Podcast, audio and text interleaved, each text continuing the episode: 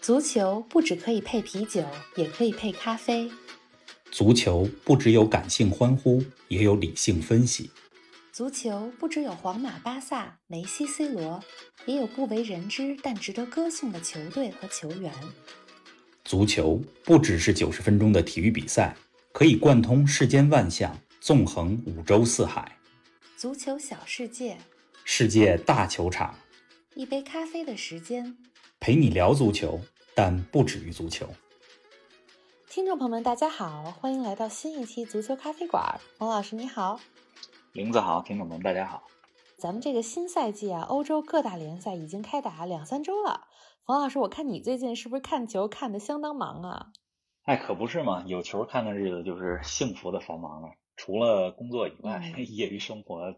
所有几乎都被足球占据了。做节目、写球评，嗯当然还要看球，对呀对吧？毕竟很多观察和心得都来自比赛本身。对啊，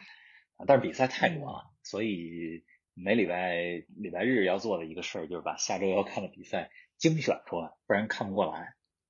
哎，你这个又是跟我们看演出啊、看相声有点像啊。除了专场之外，像有时候每周看小园子的话，那也是每周五买票之前就赶紧想好下周我要看哪个，得选一选。选定了，因为毕竟看不过来那么多。嗯，哎，这可够你忙的。哎，咱们前几期节目说了贝尔、挪威的索尔斯克亚、阿根廷的疯子主帅贝尔萨，还有曼联的九二班，都跟英超关系特别紧密。咱今儿换换口味呗，说说德甲。好啊，毕竟五大联赛也不只有英超嘛，对吧？对啊，录节目前听你就说要聊拜仁，我还挺兴奋的，因为咱们八月份刚做完欧冠特辑，那期间我不是看了几场拜仁的比赛嘛，当了一把拜仁的小粉丝。嗯，哎，冯老师，我知道你是无粉级的球迷，但还是想问你一句，你喜不喜欢拜仁啊？我对拜仁的感情可以说是经历了一波三折吧。怎么说？首先呢，是把拜仁当成对手，因为之前跟大家透露过，我从小喜欢的球队是曼联。是的，一九九八九九赛季那年的欧冠嗯，曼联在决赛当中的对手就是拜仁。啊，当然那场比赛很有名，最后曼联二比一翻盘赢了拜仁。嗯，而且在那场比赛前后，怎么呢两队在那个时候的欧冠当中经常相遇，嗯，欧冠里边的对手。常客所以作为对手嘛，对吧？我是曼联的球迷，那自然就比较讨厌，或者说比 较、呃、把拜仁一直当成对手。说的很直白，嗯后来呢，看拜仁就觉得有点厌倦和疲劳的感觉，嗯，甚至可以说不屑吧。为什么这么说呢？为什么呢？因为看德甲，德国的联赛冠军基本上都是拜仁。老是他，拜仁呢，他也是从其他德甲强队那里买人，嗯几乎德国所有好的球员都集中在拜仁这儿。嗯，你像拜仁现在的球队当中，守门员诺伊尔嗯，这是从沙尔克零四买来的，对啊，前锋莱万，进球机器莱万多夫斯是基，啊嗯这是从多特蒙德加盟过来的。所以这么买人，冠军不是他们才怪 啊、说的对也吧是，但是再到后来，嗯也就是最近的这一年，嗯尤其是去年十一月之后，拜仁不是换教练了，对啊，嗯现在的主教练弗里克，对，都是咱们聊过的，十一月就上台了。嗯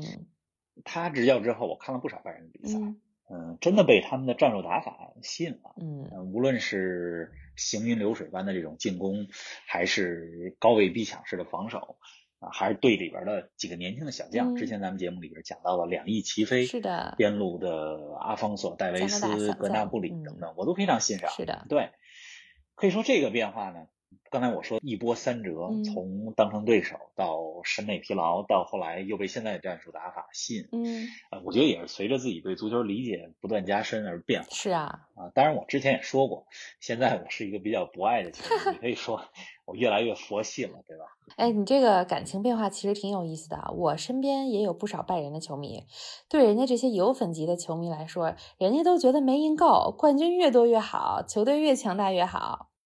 你看拜仁现在目前在德国联赛已经八连冠了吧？嗯，要是站在一个中立球迷的角度来说，其实也挺没意思的哈，跟看电视剧似的，嗯，好几季，每年一季，剧情结果都一样。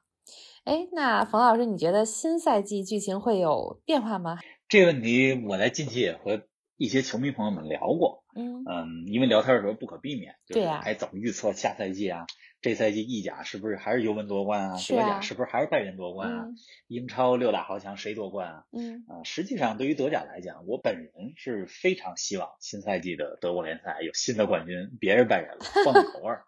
虽然咱们都知道拜仁是最强的，今年拿了八连冠，嗯拿了三冠王，嗯嗯，从实力的角度来讲，还是拜仁最有戏，甚是至啊这种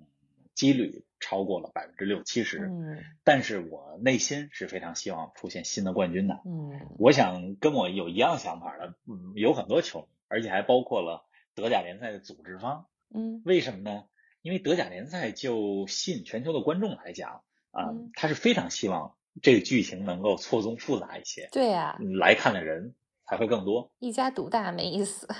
而且欧洲这五大联赛之间也是有竞争的。嗯英超之所以是第一联赛，嗯，不仅是因为有那些知名的球员、知名的教练，还因为呢？也是因为有实力争冠的球队非常多嗯，至少有六支。咱们之前节目里讲到了 The Top Big Six，对吧？对六大强队，嗯对。过去五年里，你看英超的这些冠军，利物浦、曼城、切尔西、莱斯特，一共四支球队嗯啊、在之前的五六年里都夺过冠军。嗯，你这就剧情就很有意思。对呀、呃，西甲啊，嗯虽然是皇马、巴萨两家独大，嗯但是相互之间有竞争啊是啊，啊，而且马竞也是冠军有力的争夺者。嗯呃意甲，嗯、也跟德甲似的，过去几个赛季越来越剧情比较简单了，就是最嗯后都是尤文夺冠。是的尤，文在意大利呃九连冠了，嗯但其实尤文每年也都有挑战者，而且这挑嗯战者还呃不太一样。前几年呢，呃那不勒斯，嗯呃，去年呢，呃，上个赛季的国米排在第二，总而有且和点尤变文化就只差了一个积分。对啊呀、呃，咱们之前讲到的贝加莫的这个小城的球队亚特兰大，嗯啊，实际上这一两年也对尤文造成了一定的冲击。是但是回过头来看德甲呢，嗯拜仁这八连冠这几个赛季，除了一年以外，我印象中啊，有一年基本上和第二名没差几分儿，其呃他两都三太分儿悬殊了，是不是？其他都非常悬殊，嗯十分以上，嗯，联赛基本上早早就失去了悬念。对，呀、啊所以从剧情的角度来讲，我真是特别希望德甲这个赛季能有球队出来打破拜仁的统治地位。嗯这对联赛本身对观众来讲都是好事儿，当然嗯。拜仁的球迷除外 没错，良性竞争其实是非常好的。哎，但是你说这五大联赛竞争力，你没提法甲呀？法甲怎么回事儿？法甲别提了嘛，嗯这个五大联赛里边的农民联赛嘛，之前咱们讲，没错，不过这是一个玩笑。是的，，是的，法甲确实大巴黎无论是实力、财力、人力，领先优势都太明显了。嗯我之前还记得你说过那句话，嗯哪你说句大巴黎尤文在欧冠当中不长，哦对吧？在国内联赛里老夺冠，窝里横。对，人家拜仁不仅是国内老大，在欧冠赛场上表现那也是统治级的。嗯，那咱们话题回到拜仁，能不能继续在德甲称霸吧？嗯我没有像关注英超那么关注德甲，虽然很喜欢德国队啊，所以也没有看过太多其他德国球队跟拜仁踢球的情况。但光看欧冠这几场啊，嗯我觉得拜仁把切尔西啊、巴萨、大巴黎这些欧洲强队妥妥全都给办了，都不在话下，是不是更甭提德国国内的球队了？啊嗯，可以这么说，但是联赛本身和欧冠这种赛事又不太一样。嗯，怎么说呢？给我们分析分析，我觉得拜仁这赛季得九连冠了吧？你跟我们讲讲，有没有球队能阻止他呢？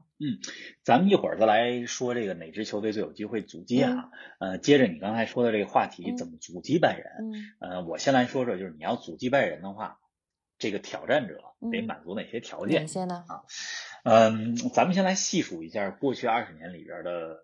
德国冠军，就是拜仁夺得了多少次？嗯这从零零年到二零年这嗯二十年间，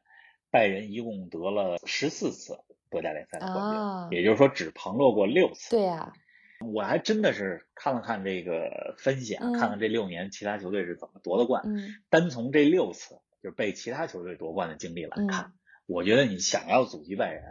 必须得满足三个条件。嗯什么呢？第一是这第一就是这支球队要有全年非常稳定的发挥。啊、德甲一年有三十四场比赛，是的，这三十四场比赛就意味着，如果我是拜仁，我是一支球队，我要和另外的十七支球队啊、打两场比赛，主场一场，客场一场，嗯十七乘以二就是三十四场。嗯，对，这也是为什么说许多球队那么看重联赛的冠军啊，因为联赛和欧冠它不同，联赛是一个整个全年的比赛，没错，呃，你必须得有稳定的表现才能够夺冠，嗯，所以联赛的含金量是非常高的。对啊，对手非常多，这也是为什么你刚刚问到我说拜仁把欧洲的这些强队都给办了，但嗯是在德甲联赛是不是打德国的球队一定是能够领先的优势很大呢？嗯，就是这从赛制的角度来讲还有点不太一样。啊，嗯，在德甲，拜仁的挑战者啊在过去一点里边也有，都有谁呢？像莱比锡红牛、嗯啊、多特蒙德、嗯门兴格拉德巴赫，嗯，呃，这几支球队在上赛季，它一度都排在拜仁的前面哎。呦，因为刚才咱们讲到了拜仁的现在的教练弗里克是嗯十一月份的时候才接手球队，是的，但是他接手球队的时候，拜仁排的名次是第四名，哦，不是李，也就是说上半赛季十多场比赛，拜仁的表现并不好，嗯，不是很稳定，但是其他这几支球队。啊，前三名暂时排在拜仁前面这几支球队，嗯在赛季的中后期嗯，都多多少少经历了一些状态上的不稳定，尤其是哦在一些弱队的身上丢分儿，或者相互之间的比赛上嗯十分焦灼。啊嗯，嗯，你稍微一打盹儿，你本身实力就不如拜仁，是的，啊但是你这这些球队，你再稍微一打盹儿，拜仁是不会放过这样的一机下会就的。抓住了，结果，拜仁在上赛季的第十五轮到第三十四轮，就这后二十场比赛，他只平了一场，其余十九场都赢了。哎呦，听起来拜仁真是难缠啊，稍微让他抓住机会，一下儿嗯别的球队就别想了，除了刚才咱们讲到的，就是第一个因素啊，嗯你挑战者球队全年要保持非常稳定的成绩以外，嗯，想要阻击拜仁的话，这个挑战者的球队还得怎么样还呢需要有一些出其不意的新打法。啊，嗯德甲联赛呢，呃尤其是老牌劲旅之间，相互之间其实都非常熟悉。对呀如果大家都按常理出牌，光看纸面实力的话，嗯没人跟拜仁比。得对吧啊出你其说不你意下了象棋，嗯对人家本身这个在象棋的这个残局里，嗯，人家比你多两个车，嗯对吧？然后你这个棋子儿又比人家少，如果是大家都按常理出牌，你肯定赢不了。是啊，呃，所以你得有新的方式，嗯这就需要挑战者啊，这个球队啊不按常理出牌，呃而且有一些鲜明的特点。嗯更重要的是，刚才咱们说到德甲三十四轮，每个球队和另外的球队之间是有两场比赛的。那你这个挑战者的球队在跟拜仁的这两次交锋当中，嗯，你得占据直接的上风。是啊，这样的话，无论是从心理的这个信心，还是积分上，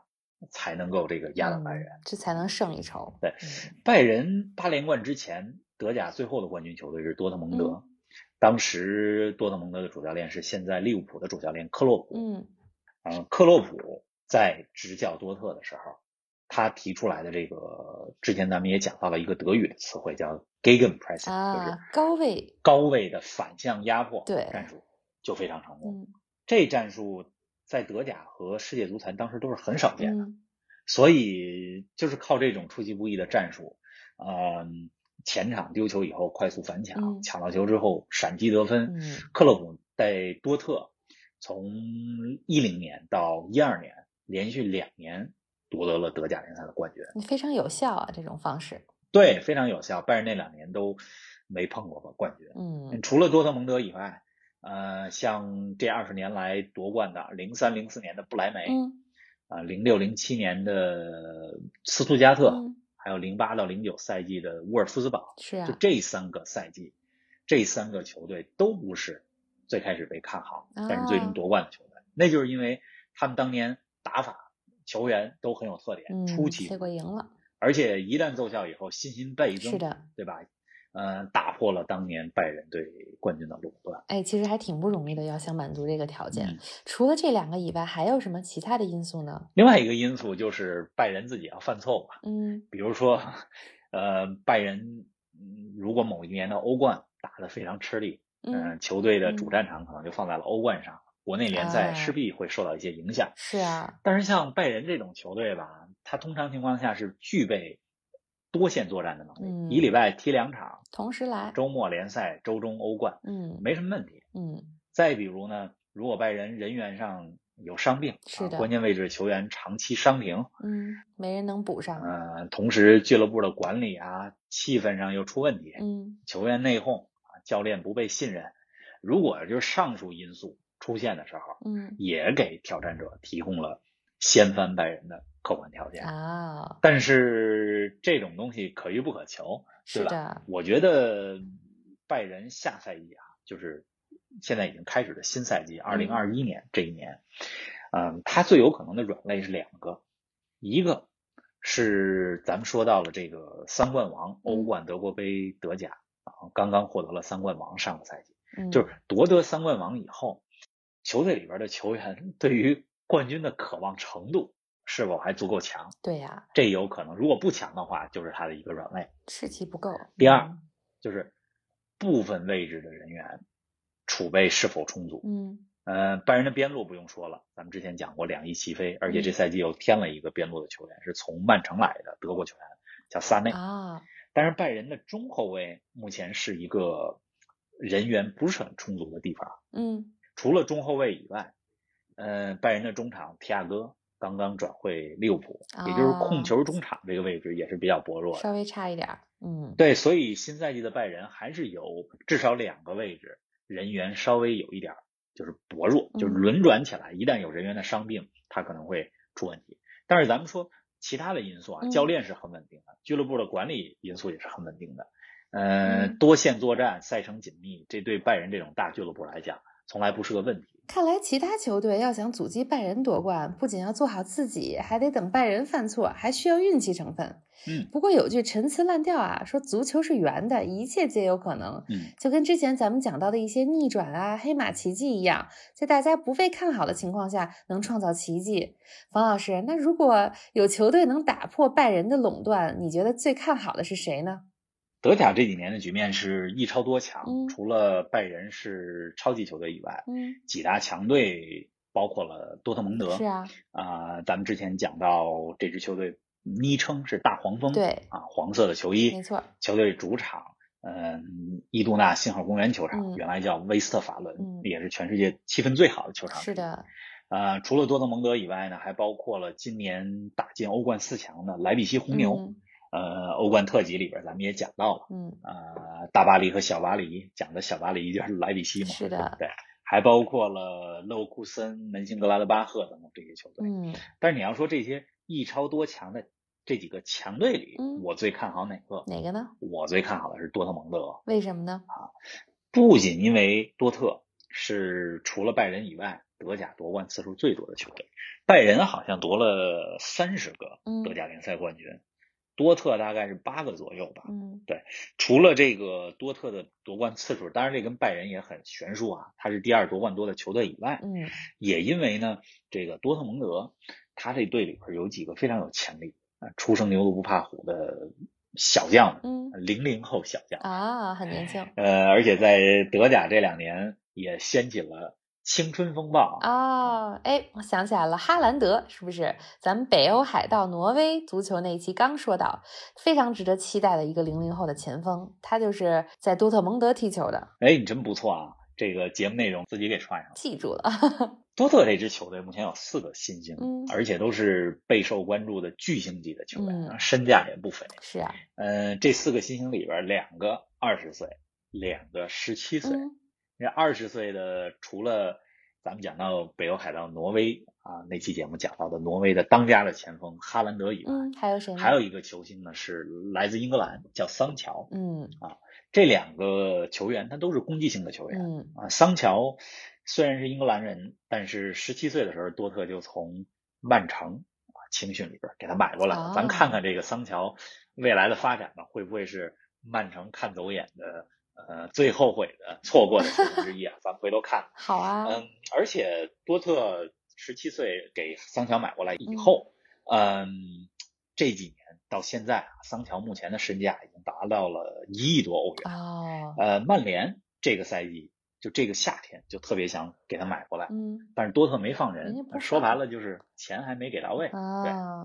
哎，多特还挺会做生意的啊！你看，十七岁从曼城把桑乔买过来，当时肯定也没花多少钱，嗯现在刚过三年啊，嗯，如果真能卖出去的话，身价就一亿多了。这买卖要做成了，真的挺划算的。可不是，现代足球我觉得它既是体育，对吧，也是生意。是的，嗯，我个人是非常希望桑乔这个赛季能够留在多特的，因为嗯他也是多特能够阻击拜仁的非常重要的一块拼图啊。嗯，是的，除了哈兰德、桑乔这两个二十岁的以外，嗯，嗯，更恐怖的是多特阵容里边儿还有两位十七岁的这么小能打主嗯，力而且能制造威胁的小将，十七岁，谁呢？一个是美国中场叫雷纳，嗯呃，另外一个呢是呃英格兰的后卫叫贝林汉姆。啊，雷纳这美国小将上赛季就在多特了，嗯贝林汉姆是今年夏天转会窗口打开的时候，刚刚从英格兰加盟到多特的。啊，刚来，嗯，而且特别有意思的是怎，么这了个赛季德甲的揭幕战，嗯，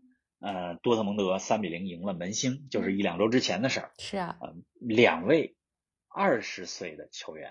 相互之间连线得分，啊，就是哈兰德和嗯桑乔，嗯，就一人助攻，另外一个进球，配合起来了，而且另外两个十七岁的球员那也是这样吗？相互之间也形成了连线哦啊、，一个十七岁的助攻，另外一个十七岁进球。哦嗯，而且在这儿，我觉得必须再提一句怎么啊，呢多特蒙德预备队当中，目前还有一个叫做穆科科的球员，嗯，他多大啊？这名字很可爱啊，对啊，他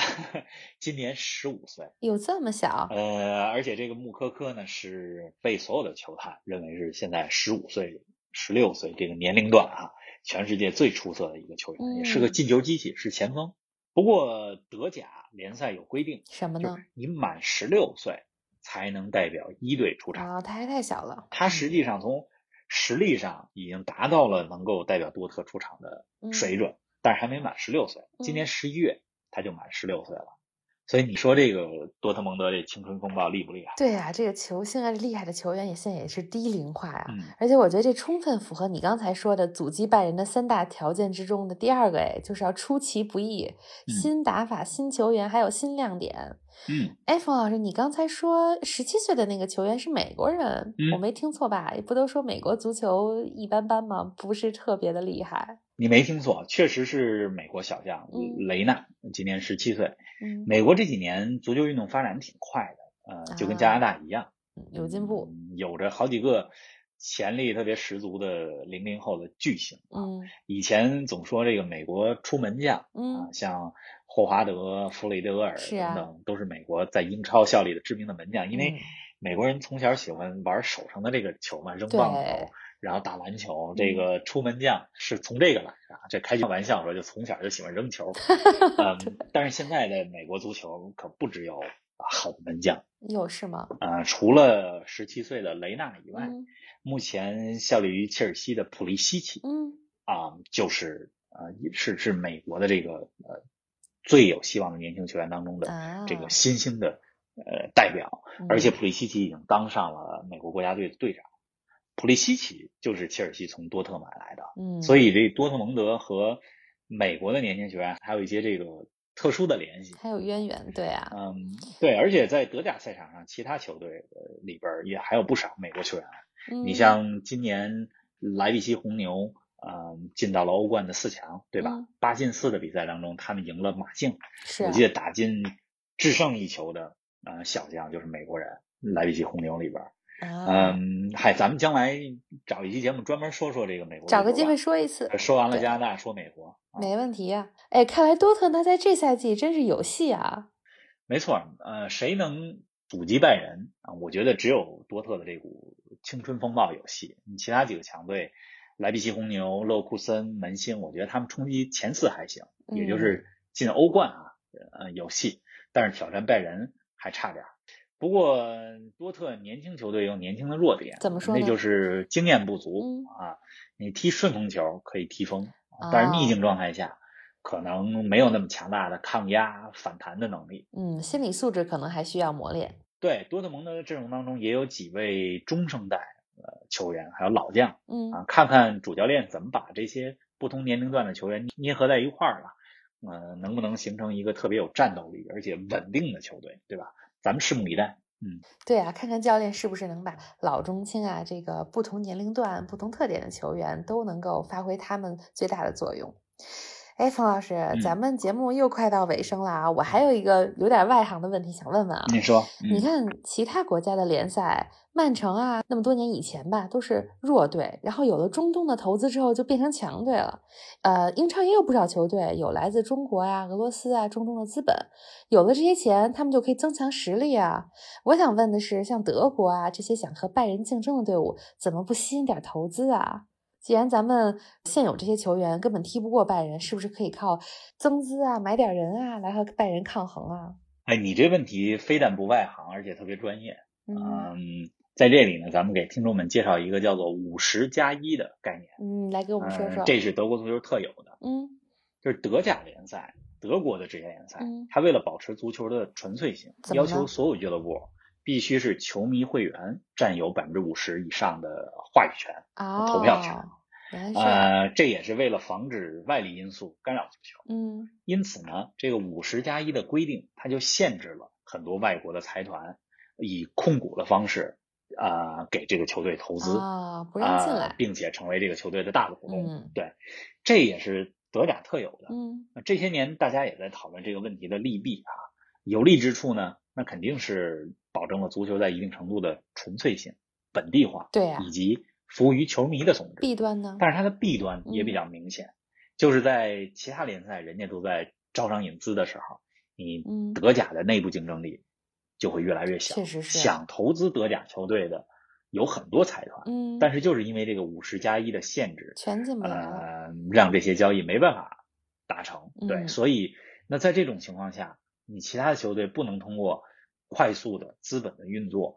呃，扩充球队的实力，嗯自然与拜仁能够抗衡的机会也就小了。因为拜仁毕竟是在德甲，无论是俱乐部的规模、球员的实力，还是俱乐部的财力，它可是世界上最能挣钱的俱乐部，对排在啊前十位的。是啊，嗯其他球队更没机会了。嗯，对啊，确实是，光靠在内部成长的话，还是没有那么容易的。如果不借助一点外力的话，所以我看这个五十加一的原则，以后也值得咱们找一期好好说一说吧。当然，嗯，这期节目眼看又要结束啦，我希望听众朋友们听完这期之后呢，跟我们一起关注新赛季的。之前说的要关注英超，现在呢再加一个也要关注德甲，看看是否有球队呢能够真正的阻击拜仁，也看看这个最大的挑战者会不会就是刚才冯老师说的带来青春风暴的多特蒙德。我这是一家之言啊，这只是我自己的这个猜想和判断。嗯，我们也特别欢迎啊，听众朋友们，大家在留言区说说自己的想法。对，啊，您觉得也听听大家哪的个想球法队嗯有机会阻击拜仁，或者就是觉得拜仁能够九连冠？因为毕竟拜仁这赛季的第一场比赛，德甲的揭幕战就非常强势，八比零大胜沙尔克雷斯。是的，嗯，所以我觉得大概率事件呢，还是拜仁能够九连冠，只不过谁要阻击他，我认为多特的机会最大。谢谢大家对我们节目一直以来的关注啊，嗯，希望大家可以给我们留言，说说您的看法或者对我们节目的期待，然后也希望大家能够关注冯老师的球评专栏以及防球必侃的微信公众号。那冯老师，咱们下一期不见不散。下期不见不散，下期再给大家带来一个全新的话题。好的，